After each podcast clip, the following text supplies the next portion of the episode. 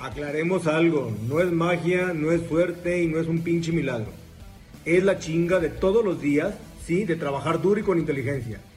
Bienvenido a tu podcast, Negocios Chingones. Vamos a invertirle a la empresa más importante que tenemos todos, la mente. Hoy la movilidad no es un tema de falta de vehículos, pero sí de una movilidad urbana que sea sostenible Amperic es la primera marca de motos eléctricas en el mercado mexicano. ¿Sabes de cuánto es el potencial de crecimiento si la moto eléctrica te ahorra el 90% del costo de combustible? Y aparte, no cuenta con mantenimientos como la moto de gasolina porque no tiene aceite, filtros, bujía, clutch, escape, etc. Su potencial es enorme. Amperic está buscando crecer a través de distribuidores y tú puedes ser uno de ellos. Ya sé lo que estás pensando. No, Armando, esas franquicias son carísimas y cuestan millones. Pues, ¿qué crees? No. Amperic te permite adquirir una de sus franquicias por tan solo 650 mil pesos, ya con inventario y con un retorno de inversión de entre 7 a 10 meses. Suena bien, ¿no? Si quieres más información, mándale un mensaje en arroba ampericmex, arroba A-M-P-E-R-I-K de kilo M-E-X directamente en su Instagram, Facebook y ahí te podrán contestar.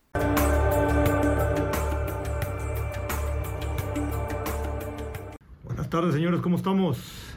Ya volvimos, ya volvimos y hoy nos tocó aventarnos otro podcast completamente solos, pero porque hay un tema muy interesante. ¿Por qué México, por qué Latinoamérica no exporta? ¿Qué nos está pasando? ¿Por qué tenemos miedo? Ya hay varias industrias que les da mucho miedo exportar.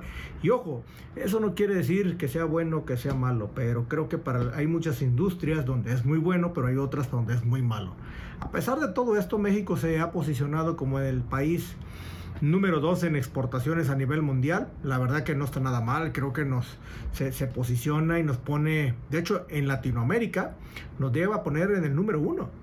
Lo cual, este, pues bueno, ya nos habla de que México representa, para que sea una idea, más o menos un 38%. De todo lo que exporta Latinoamérica, México representa el 38% del 100%. Y miren que Brasil es más grande que nosotros y aún así llevamos un poquito la delantera. Brasil solamente representa casi el 22% de las exportaciones a nivel mundial. Y obviamente hablamos que tiene mucho más gente que nosotros. Entonces, si lo pongo así, pues México es el número uno en exportaciones a nivel que Latinoamérica. Pero eso no nos dice mucho. ¿Por qué nosotros estamos tan posicionados en un tema de exportación? Hay que decir las cosas como son, pues porque tenemos a un vecino que le gusta comprar de todo y que consumen y consumen muy bien, que es Estados Unidos. Estados Unidos es un país que trae un consumismo desmedido bastante fuerte y que todo el mundo le quiere vender. Traemos nosotros una ventaja competitiva ante todos los demás. ¿Cuál es la ventaja? Pues primero, que estamos al lado de él. Número dos, tenemos un tratado, ¿sí? Con ellos, que es el TEMEC, anteriormente llamado el Telecan, que tenemos Estados Unidos y Canadá. Principalmente Estados Unidos porque, bueno, lo que nosotros le vendemos a ellos es, es brutal. Y dijimos, wow, sí cierto, le exportamos mucho a Estados Unidos. Ahora lo que deberían de preguntarse es cuántas de esas empresas que exportan son mexicanas, 100% mexicanas, porque ¿qué creen? Se nos va a caer el porcentaje. Ojo, no es malo, al contrario, creo que todas esas empresas extranjeras, inversión que ha llegado a este país ha sido muy bueno porque nos han desarrollado muchos, muchos trabajos, muchos empleos y han estado moviendo mucho la economía. Por ejemplo, eh, tomemos en cuenta que más o menos en los 80, pues México, o sea, no tenía una apertura económica como la tiene el día de hoy. Estamos de acuerdo, estaba, estaba, estaba muy enfocado en cierto tipo de exportaciones. Entonces, no tenía una posición privilegiada, ¿no? Entonces, si yo me pongo a ver eso, pues si veo cuántos realmente nosotros estamos exportando y digo, no inventes 2021, las exportaciones de bienes y servicios desde México sumaron más de 470 mil millones de dólares.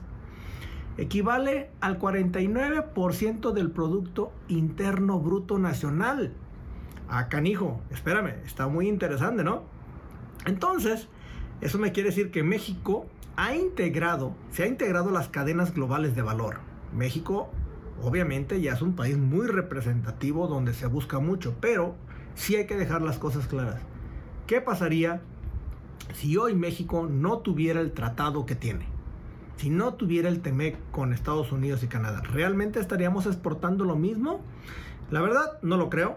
Hay que dejar las cosas claras. La mayoría de la inversión extranjera directa llega a este país porque de aquí va a producir para poder enviar a dónde? A Estados Unidos. Por eso es que México ha crecido de manera impresionante en el tema de exportaciones, ¿no? Entonces, eh,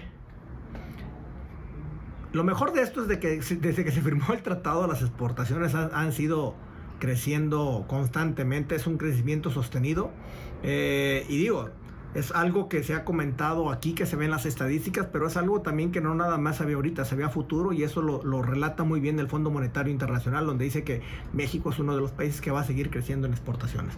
También hay que dejar claro que México, a raíz de que se empezó a pelear con su compadre China, pues obviamente lo que ha ocasionado es esto, es que sí, le, favorezca mucho este país, ¿no? Como a nosotros.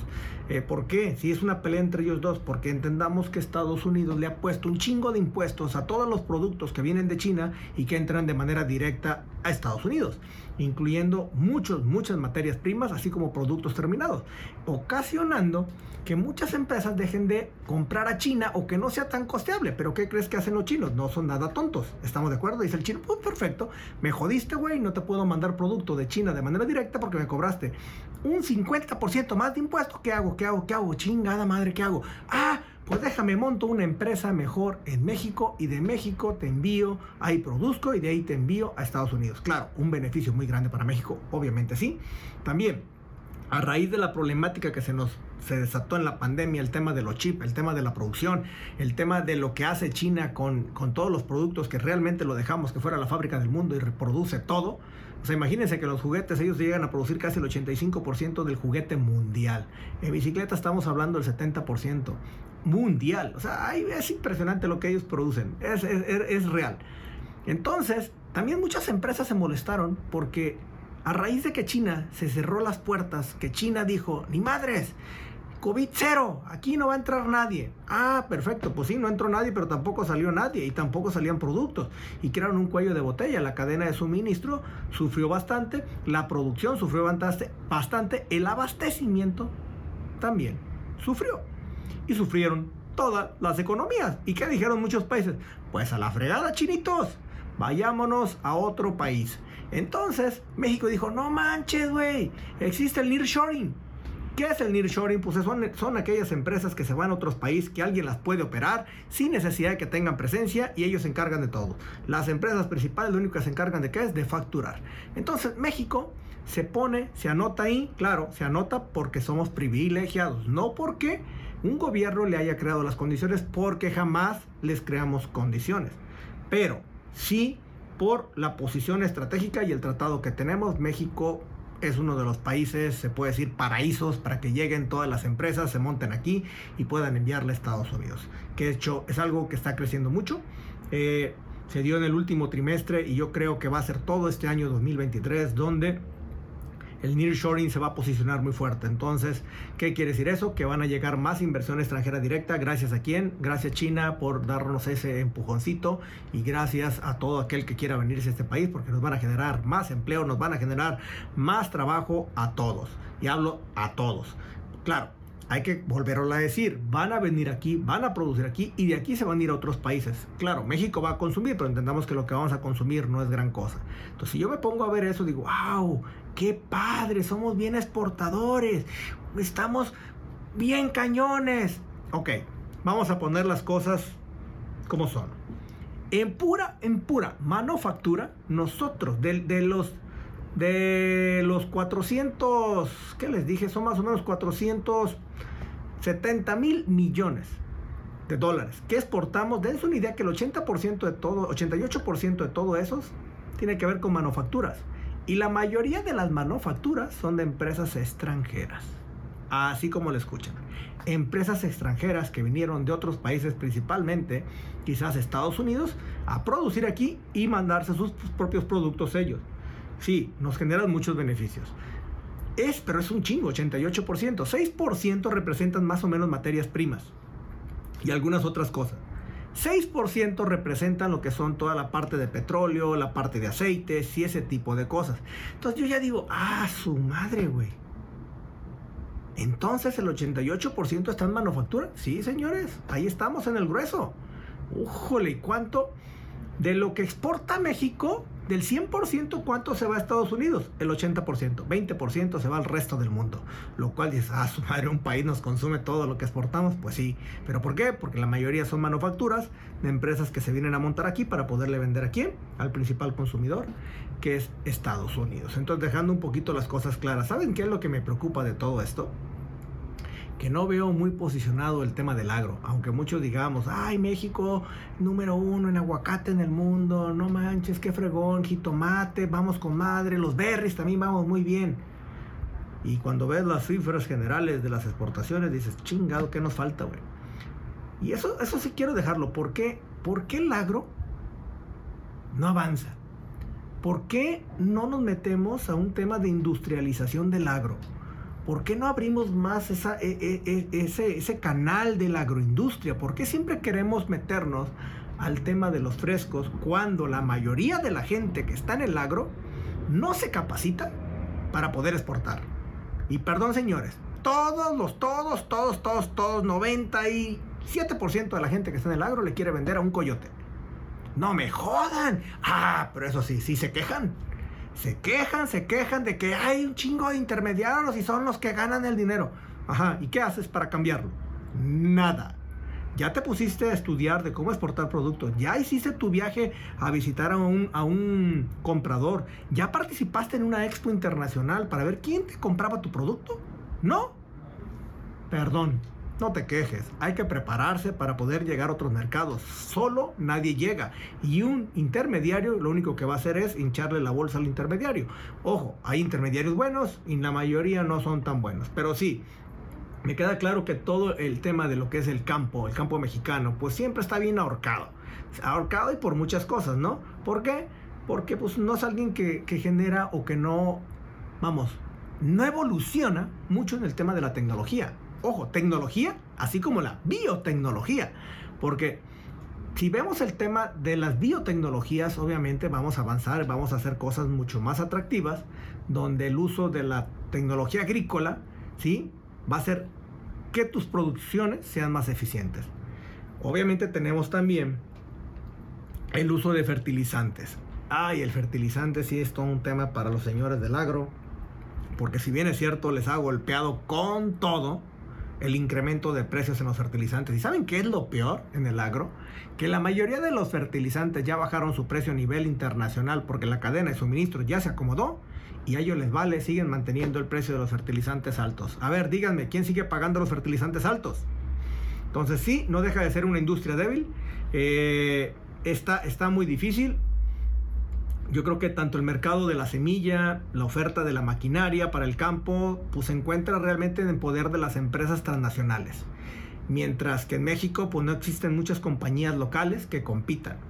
O sea, es, eh, todo esto pues genera una dependencia hacia, hacia la tecnología del exterior y no a lo que generamos aquí como tecnología.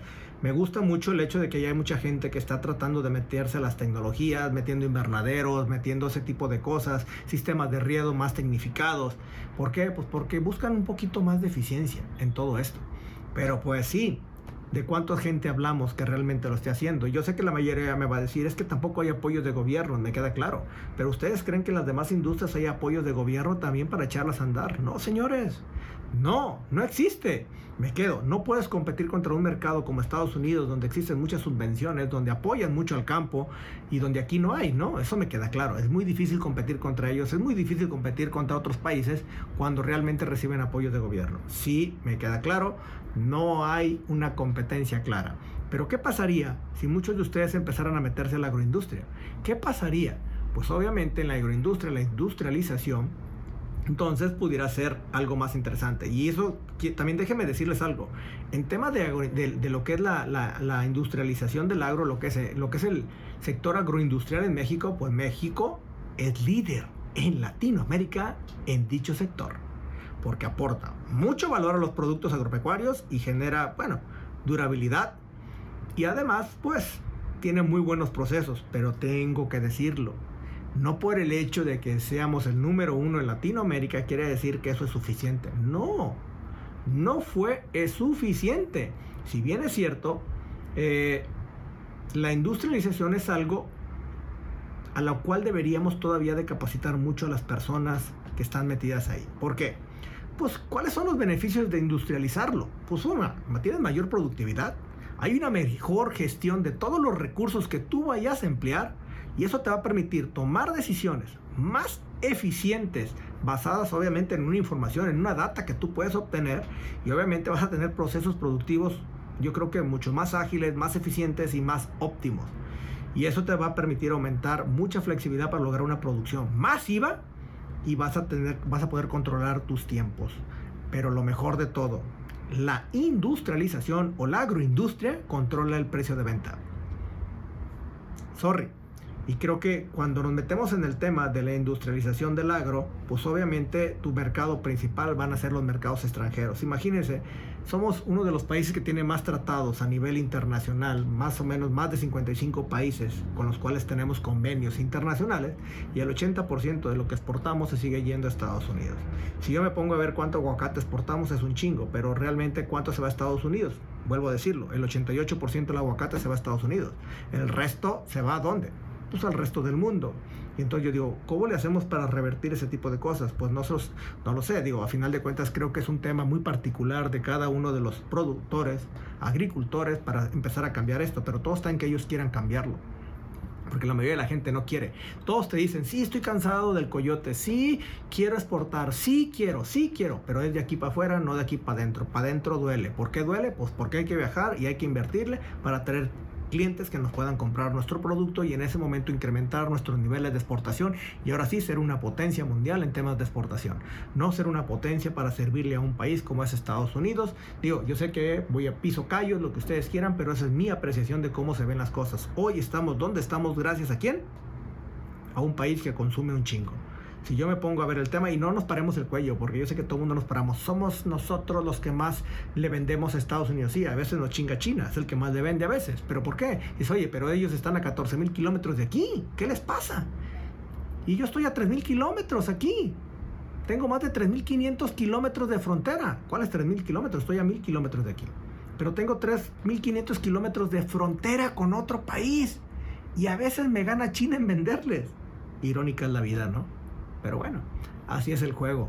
Dicen que los que dicen que estamos en la época de, de, quién, de ver quién es más inteligente. La inteligencia es la que hace ganar grandes batallas el día de hoy, no es la cantidad de balas que tú puedes tener. Entonces hay que ser más inteligentes nosotros que el resto, el resto de, las personas que quieran exportar. Y no lo hablo nada más por México, me enfoco mucho en la parte de Latinoamérica. Creo que Latinoamérica tiene un potencial enorme para poder crecer. Entonces creo que debemos de estar por ahí. Entonces hay que echarle ganitas en todos los sectores. Creo que México, que bueno, México que tiene, que, ha sido un país que ha trabajado muy bien el tema de tratados, pues debería de, de aprovecharlos mucho mejor a como se aprovechan el día de hoy, ¿no? Entonces, Ay, ¿qué les puedo decir? Todos los tratados en conjunto con todos los tratados que ha generado México eh, eh, y lo que genera México a nivel de exportaciones, pues esos tratados más o menos representan el 50% del Producto Interno Bruto. Hablamos de más de 1.200, 1.100 mil, mil millones de, de, dólares. Y pues bueno, no, no, no es tan fácil decirlo, pero creo que, pues no sé, no sé, creo que usted, me gustaría mucho que ustedes, los que escuchen el podcast, me ayudaran a opinar. ¿Qué sería bueno hacer para cambiar un poco las cosas? No nos quedemos con el dato duro, porque el dato duro, realmente créanmelo, se lo digo, no nos deja mucho. El hecho de ser el número uno en Latinoamérica en exportación no nos da mucho. Créanmelo, no nos da mucho. Porque cuando hablamos de cantidades de dinero, creo que pudiéramos, no, no, no hablemos de 470 mil millones de dólares. Hablemos de cantidades mucho más grandes, que den miedo, que nos hagan temblar, chingado y gente del agro, por favor, hay que despertar. Ya salgamos de esa comodidad en la que ha estado metido siempre, donde están esperando que alguien llegue a su huerta para ver si le quieren vender su producto, su producción. Creo que hay un área de oportunidad enorme donde todos deberíamos de estarnos hoy capacitando para tratar de trascender fuera de México. Me queda claro que hay oportunidades muy grandes aquí. Somos un país muy resiliente, tenemos una ventaja competitiva nada más por eso. Pero vamos a tratar de incrementar mucho más las cosas. Digo, por, por mi parte yo quería hablarles mucho de esto porque creo que el tema de exportación es algo importante. Creo que la, eh, mayoría de la gente debería tratar de acercarse a personas que le pudieran ayudar a, a decirles cómo exportar, cómo capacitarlos para llegar a otro tipo de mercado. ¿Cómo le pueden hacer? Porque, digo, a mí la verdad me ha contactado mucha gente que me dice, ah, oye, yo tengo esto, quiero exportar. Ajá, ¿qué más tienes? O sea, cuando me digo, ¿qué más tienes? ¿Cómo están tus procesos? ¿Cómo están? No, pues no, no tengo nada, güey, pero quiero. Ah, no, pues yo también quiero. El punto es que no estamos hablando quién va a querer y quién no. El punto es, oye, a ver, ¿cómo le hacemos para llegar a otros lados? O sea, ¿por qué Estados Unidos? ¿Saben, por ejemplo, ahorita que estuvo de moda lo del tema de, del mundial? ¿Por qué no, no estar exportando? No sé, a Qatar, a Dubai. Qué bonito sería, ¿no? Eh, o sea, con, con, grandes valores. Japón. Ay, no es que Japón nos exige mucho, güey. El tema de la calidad. Los japoneses son bien estrictos en calidad. Entonces, güey, nos ponen unas reglas bien complicadas. Nadie dijo que la vida fuera fácil. Quieres un mejor precio, quieres un mejor mercado, mercado quieres garantía en tus precios, quieres que te vaya muy bien. Pues chingado, vamos a meterle. Yo, y ojalá el gobierno fomentara mucho más el tema de las exportaciones, donde hubiera un poquito más de apoyos para poder llegar a más países, pero digo, desgraciadamente no se, ha dado, no se han dado las condiciones, digo, no se han dado ni siquiera para el nearshoring. Yo espero que la gente del agro, sé que me agradecería mucho si este mensaje no lo escucha nuestro presidente, lo cual espero que sí. De, hecho, el otro me mandó un mensaje, López Obrador, diciéndome que, que había escuchado un podcast. No se crean, es broma. Pero bueno, estaría chingón, ¿no? Que escuchara este y decirle, oiga, señor presidente, pues no joda tantito, aviéntele algo a la gente del agro que quiere que compitamos contra otros países, pues no sería mal que le aventaran un poquito de lana, ¿no? para hacerlos más competitivos, ¿no? Entonces, todos los programas de fomento, por ejemplo, las exportaciones, pues deben de estar orientados a promover la, pues sí, la productividad y la calidad de los procesos, la calidad de, perdón, la, la, la, productividad y la calidad de los productos, ¿no? Para que todos puedan tener quizás una mejor competitividad de, de sus propios negocios y que y permitan que sus su incorporación quizás a otro, a los mercados mundiales por, y no a los mercados tanto locales, ¿no? Entonces, esperemos que, que, digo, la reducción arancelaria, si queremos exportar de aquí a otros países que tenemos tratado, pues de entrada déjeme les digo que hay reducciones arancelarias, tenemos esos beneficios, entonces quitamos ciertas barreras de impuestos, pero nos falta quitar otro tipo de barreras que son las más cañonas que hay, que son el chip que tenemos aquí adentro, que es la mentalidad. El día que empecemos a cambiar las condiciones que tenemos aquí adentro, ese día empezaremos a cambiar como país. Y miren que tengo que reconocer que hemos avanzado mucho. Hemos avanzado, pero también nos falta mucho más. ¿Estamos de acuerdo? Pues señores, aquí me despido. Solamente quería hablarles un poquito de estos temas, del tema de las exportaciones. Mira, me metí al tema del agro pero porque para mí también creo que es importante, porque creo que es un, es, es un área de oportunidad muy enorme que tenemos y que obviamente pues somos un país bastante productivo y que tenemos bastante tierras para poder, poder plantar, producir y sobre todo generar de esa producción una industrialización. Así que muchas gracias, gracias por su tiempo, aquí estoy a sus órdenes, ya saben, como cada semana estamos subiendo podcast, cuídense mucho, bye.